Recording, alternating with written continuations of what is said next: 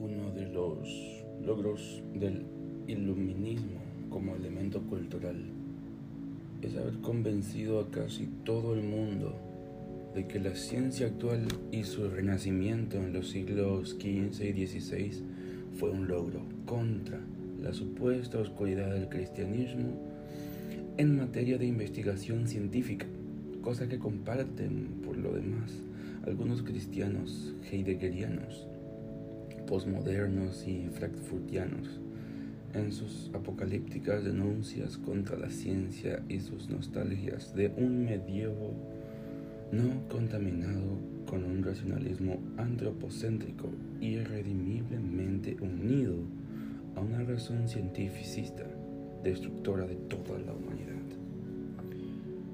Por el lado del iluminismo, la ciencia nació como el atomismo griego,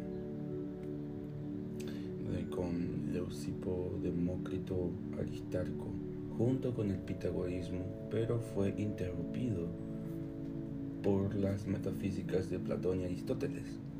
Esas metafísicas, una vez unidas al cristianismo, crearon una indiferencia teniente a la hostilidad hacia el mundo físico, unido a ello, a la creencia de que las sagradas escrituras contenían revelaciones sobre el mundo físico, solo el renacimiento de lo empírico de la mano de Galileo, renacimiento que se extiende hasta Newton, Darwin, Einstein, Planck, Hawking, permitió salir del paradigma tolemaico unido a la metafísica de Aristóteles y así abrir el camino a nuevas teorías y descubrimientos, los cuales la iglesia miraba con sospecha o tenía que aceptar sí o sí. Galileo no fue el único caso, con Darwin hubo el mismo problema y hasta hoy los literarios de todos, hoy los literalistas bíblicos se niegan a aceptarlo, hasta hoy. Hawking, por lo demás, habría probado que la existencia de Dios es un mito más al lado de sus propias teorías del universo infinito en el tiempo. Y del lado de las neurociencias, la existencia de un alma espiritual habría sido refutada una vez más. Estaría suficientemente probado que la llamada conciencia no es más que un epifenómeno neuronal. Epifenómeno. Epifenómeno neuronal. Y que el libre albedrío no es más que una ilusión. Ahora, como estamos viendo, aún se sigue pensando que la metafísica fundamental que rodea el cristianismo habría sido refutada por la ciencia. El creacionismo por Darwin y Hawking, la existencia de Dios por lo mismo, la existencia del alma y del libre albedrío por lo mismo, no somos más que primates evolucionando en una vida que no tiene sentido, que ha surgido por casualidad en un proceso evolutivo en un pequeño planeta en una de las partes más alejadas de la galaxia. Podemos creer lo que queramos para dar sentido a ese vacío, pero la ciencia, el único conocimiento racional y seguro, nos dice otra cosa. Nosotros, sin embargo, pudimos leer totalmente otra biblioteca en el occidente. Autores como Duhem, Haki, Coide, Kuhn, Feyerabend, Koestler, Artigas, Sanguinetti. Ellos propusieron una interpretación alternativa que habitualmente es totalmente ignorada. En primer lugar, la ciencia. Esa evolución de autores que van desde los atomistas, pasados por Aristóteles, Ptolomeo, Copérnico, Galileo, Kepler, Newton, Darwin, Planck, Einstein, Bohr, Heisenberg, Schrödinger, etc. No es el único conocimiento racional, y menos aún seguro. Pero esa afirmación no viene de filósofos que no hacen ciencia, sino de filósofos de la ciencia. Popper ha mostrado que la historia de la ciencia se compone de programas metafísicos de investigación, lo dijo en 1986 y que además hay posiciones metafísicas que él mismo sostiene, como el libre albedrío, la irreductibilidad de la inteligencia humana a lo material y el indeterminismo, que no tiene su validez del testeo empírico. Por lo demás, ha demostrado con la lógica matemática más elemental que las hipótesis nunca pueden ser demostradas absolutamente, tirando bajo con ello la sacrosanta certeza total de las llamadas eh, demostraciones científicas, que no pasan de ser humildes corroboraciones, esto es, no negaciones empíricas de hipótesis que siempre quedan en hipótesis. Por lo demás, Sanguinetti, Crespo y yo mismo hemos ido demostrando contextos y contextos. El mano de Santo Tomás de Aquino ya habría barruntado ese método hipotético deductivo que no tiene certeza. O sea, no es de filósofos como Heidegger, Fabro o Hilson que la metafísica y la no certeza de la ciencia experimental han sido reivindicadas contra el neopositivismo, sino por el giro hermenéutico e histórico de la filosofía de la ciencia, iniciado casi sin darse cuenta por Popper y seguido con énfasis por Kuhn, Lakatos y Feyerabend, autores cuya formación de base fue la matemática, la física y la historia de la ciencia experimental. Ahora, hablando un poco del judeocristianismo, la historia de la ciencia, contrariamente a lo que cree la historia oficial de la ciencia de orientación positivista, el judeocristiano o el judeocristianismo tiene una influencia esencial en la historia de la ciencia. En primer lugar, porque es junto con la filosofía griega y el derecho romano. Una de las tres bases indispensables de la cultura occidental, como bien afirman Marías, Ratzinger, pero además porque como lo explica Haki, la revelación judo-cristiana marcó la diferencia esencial entre Dios y el mundo. El mundo físico creado ya no se confunde con la naturaleza divina, como en las culturas míticas anteriores, y por ende eso deja planteada la semilla de una libre investigación del mundo físico, sin que por eso esa libre investigación atente contra los dogmas fundamentales sobre Dios. Y por eso Ratzinger siempre sostuvo que el judocristianismo fue en su momento un sano racionalismo, al lado de las culturas míticas anteriores o paralelas que fundían en una sola cosa lo divino, lo político, lo científico y todo junto. Por eso el judeocristianismo fue causa esencial del desarrollo de la ciencia, que por casualidad se desarrolla en Occidente y no en otras culturas.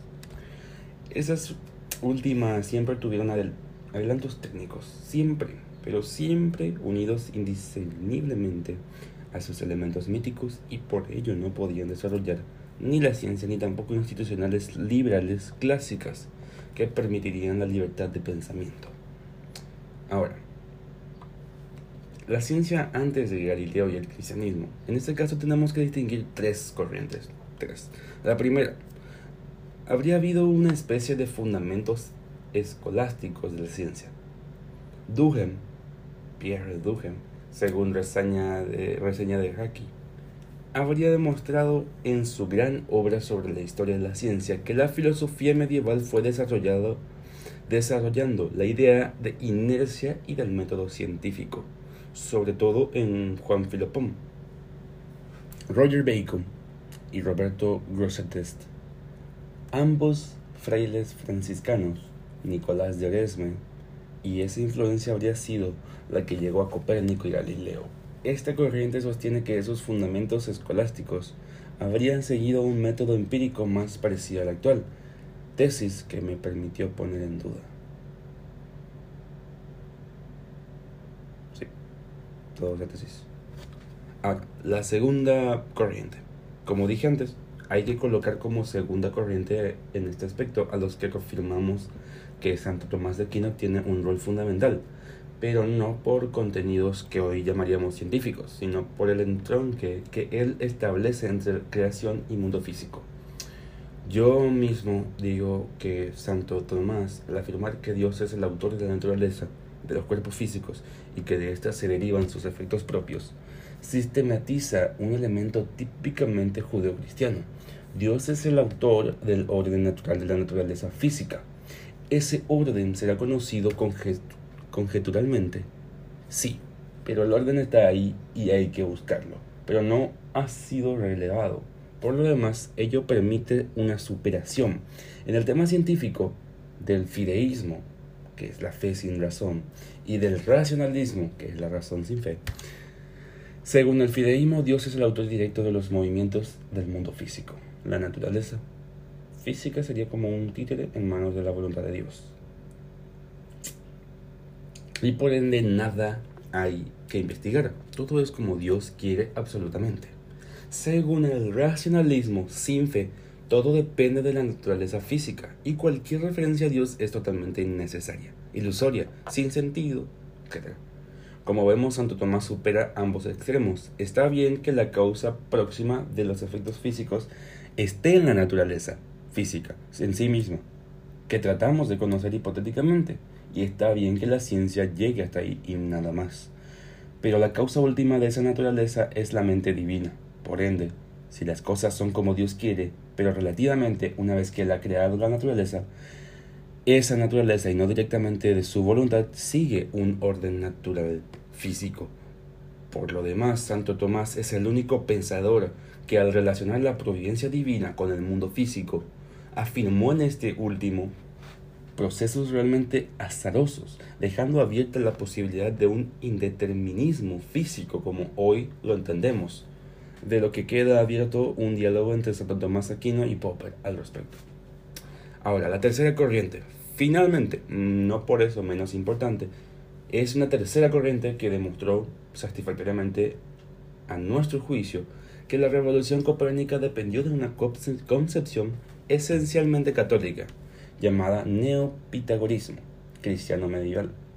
Según Coire, Coire, Cochler, Kuhn, no precisamente autores creyentes eran ellos, mm, mm, no, y Feyerabend en menor medida, Copérnico y Galileo fueron esencialmente pensadores neoplatónicos, fuertemente convencidos de que el mundo físico era perfecto, exacto y matemático, porque ha sido creado como tal por Dios. Fueron los discípulos matemáticos del gran teólogo Nicolás de Cusa, quienes enseñaron matemática a Galileo, transmitiéndole esa concepción. La revolución copérnica, por ende, no fue empírica, sino metafísica, y una metafísica católica, en la cual colaboró también Descartes, un autor católico según Leocata. Sea, Leocata afirmó que Descartes era un autor católico no por ello acertado en su metafísica, pero no por ello incompatible con la fe, como afirmaron Gilson y Fabro. Ahora, principalmente el caso Galileo. Autores como Siaka, Kousler y Artigas siempre arrojaron nueva luz sobre la historia oficial del caso de Galileo. Su problema fue esencialmente con los profesores aristotélicos de física, pero no con las autoridades pontificias. Estas últimas eso, sobre todo por parte de Maffeo Barberi, más tarde se convirtió en Urbano VIII y el gran cardenal Bellaramino. Conocían la hipótesis de Aristarco. No tenían ningún problema con Copérnico y Galileo, siempre que la afirmaran con hipótesis.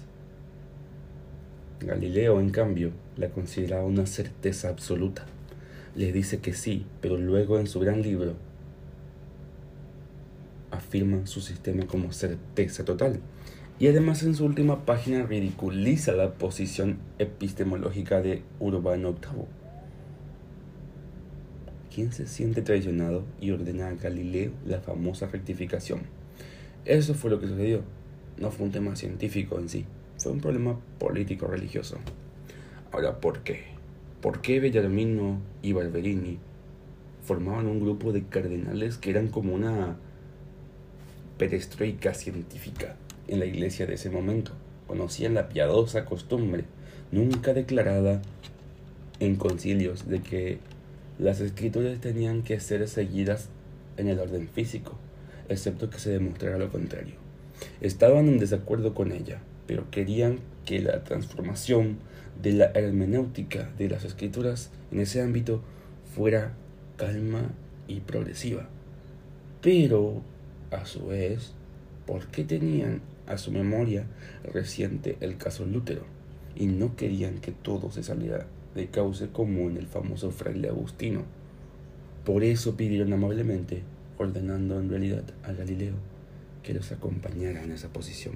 Galileo, por lo demás, en su carta a la duquesa Cristina, afirmó de modo muy audaz y desafiante para la época su total oposición a la, a la piadosa costumbre, referida diciendo lisa y llanamente que la Biblia no es un libro científico y que sus afirmaciones sobre el mundo físico, excepto las afirmaciones históricas reales para la historia de la salvación, eran simbólicas, como los famosos siete días de la creación. Aquello en ese momento chocó, no con las ideas, pero sí con la prudencia recomendada por Barberini. Es, sin embargo, el criterio hermenéutico actual de todos los teólogos católicos, por lo cual ninguno de ellos incurre en el liberalismo bíblico antievolucionista de algunos sectores protestantes. Ahora, no solo desde la humanigénesis, los católicos pueden estar de acuerdo con el evolucionismo como hipótesis. Popper estaría contento de escuchar esto. Sino que los trabajos de Mariano Ortigas, basándose en el referido elemento indeterminista de Santo Tomás, ha demostrado que la autoorganización de la materia, tanto en cuanto al Big Bang como la evolución biológica, es una hipótesis totalmente compatible con un Dios judeocristiano, creador del mundo.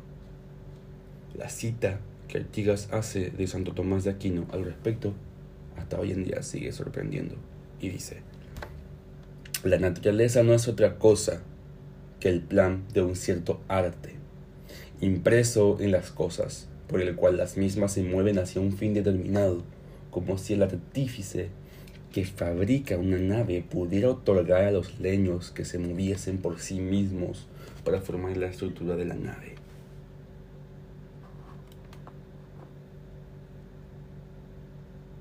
El punto de conflicto real es si desde el evolucionismo se pretende decir que la conciencia humana también es material, o sea, neuronal, y es el último paso de la evolución del polvo cósmico. Y eso lo digo Carl Sagan en 1982, el mejor. Desde la ciencia positiva no se puede afirmar ni negar nada con respecto a la fe judeocristiana sobre la creación especial del ser humano por parte de Dios. Decimos especial porque Dios crea todo, cerebros inclusive. Pero por razón sabemos que dada la proposición entre causa y efecto, lo estrictamente neuronal no puede ser el origen de lo espiritual.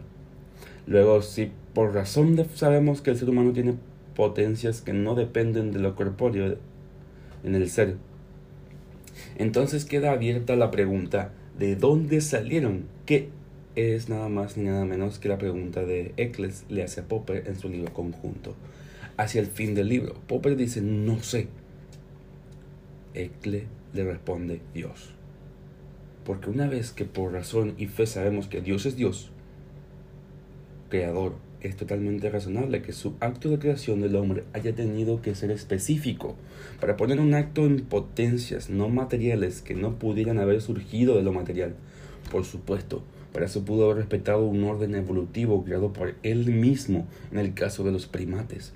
Pero por todo esto tiene pleno sentido el relato de Génesis, con el símbolo del barro y el agua.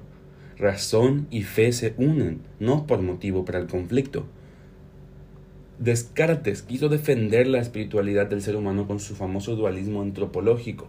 La conciencia del hombre es el hombre mismo, que no tiene nada de corporal y es totalmente espiritual.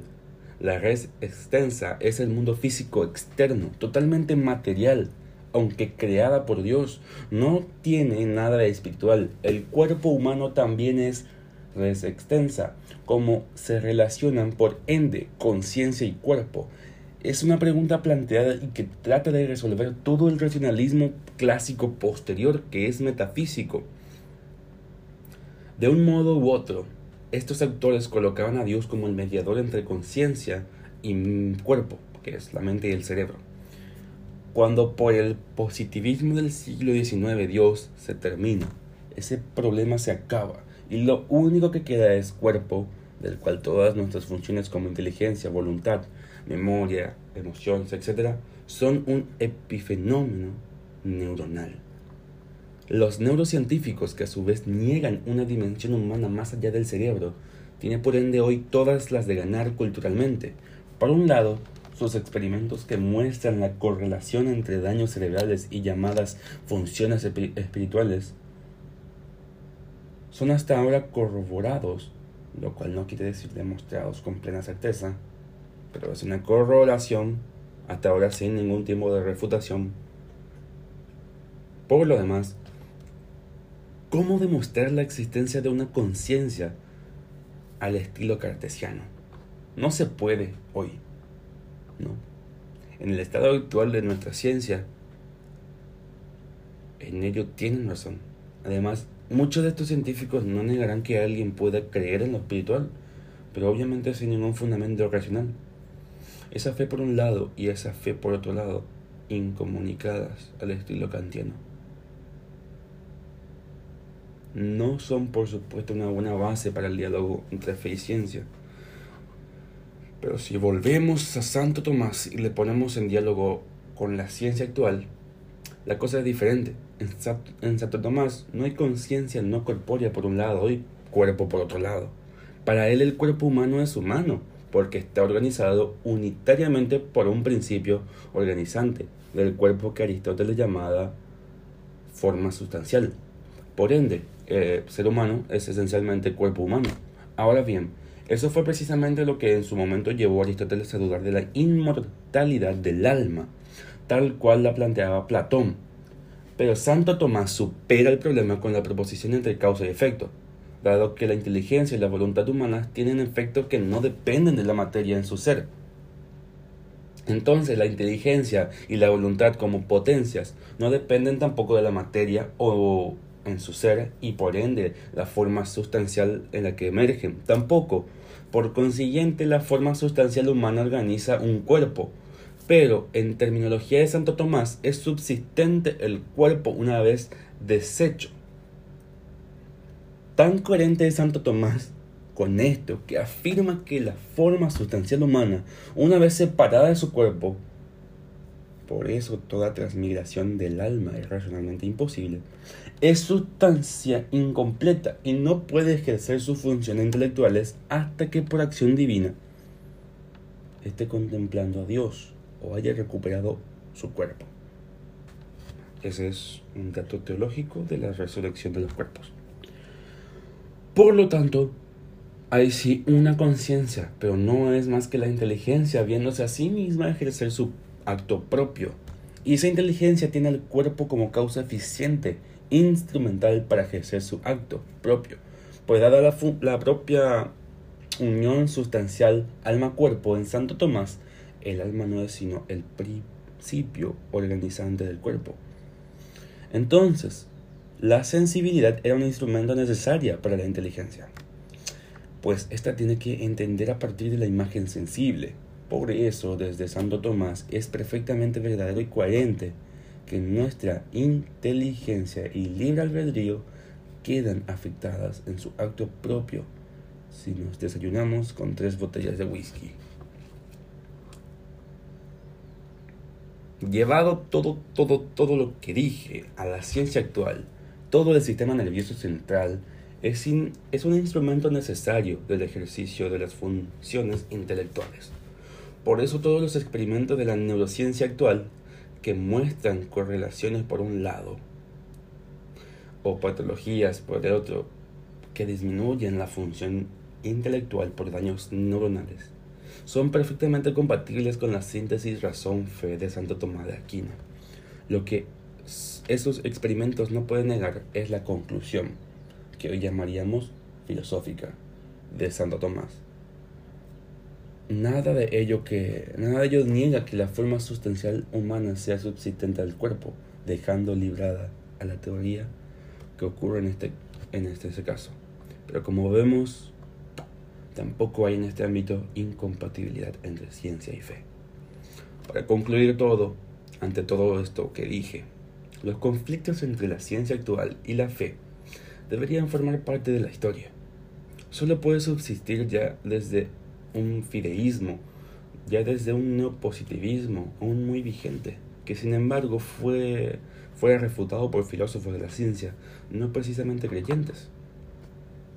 Los problemas actuales, más que teóricos, son éticos, prácticos, sobre todo debates de bioética y problemas prácticos de las neurociencias. Pero todo eso no es un problema entre ciencia y fe, sino que son problemas esencialmente éticos, que plantean ante el ser humano sus límites morales, ante sus posibilidades técnicas. Es interesante recordar que el esoterismo de Pitágoras se debió a que él vislumbró el enorme poder que se ponía en manos del hombre cuando sus matemáticas se combinaban con el avanzado saber de los ingenieros de su época. Tal vez los exagerados diagnósticos apocalípticos de algunos posmodernos tengan allí una parte de verdad. Pero entonces es inútil que sigan criticando a la ciencia en sí misma. El problema es el ser humano y su pecado original. Y ante ese dato de fe, tal vez todos filósofos y científicos tengan que hacer algunos actos de humildad y reconocer que están allí ante un problema que los excede. No negarlo sería el primer acto de humildad.